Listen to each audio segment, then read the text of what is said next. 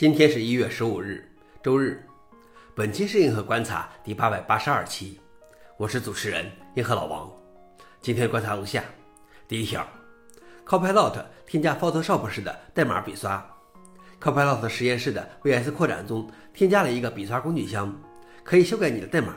只要选择几行，再选择你的笔刷，就能看到你的代码更新了。他们演示了添加类型笔刷、修复错误笔刷、添加调试笔刷、易读性笔刷等等。并且以后会增加更多笔刷，允许开发人员存储自定义笔刷。他们的目的是如何赋予开发者权利，而不是使他们自动化。最终是将一个令人难以置信的简单界面嫁接到由机器学习驱动的代码修改上。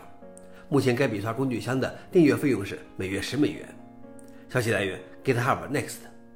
老王点评：我有个脑洞啊，以后或许可以选择卡马克笔刷，这样就可以写出像大神一样的代码了。第二条是。乌邦图的实时内核接近普遍可用状态。在乌邦图22.04 LTS 中，凯南尼考提供了一个测试版的实时内核。一年后，凯南尼考宣布带有实时内核的乌邦图接近普遍可用 JA，并且它目前仍然是乌邦图 Pro、乌邦图 Advantage 组合的一部分。这至少对个人使用是免费的。此外，上游的实时补丁系列几乎已经完全就绪，只剩下一些不大的问题了。如果今年实时内核支持进入了 Linux 内核主线。将使 Linux 发行版更容易提供实时内核。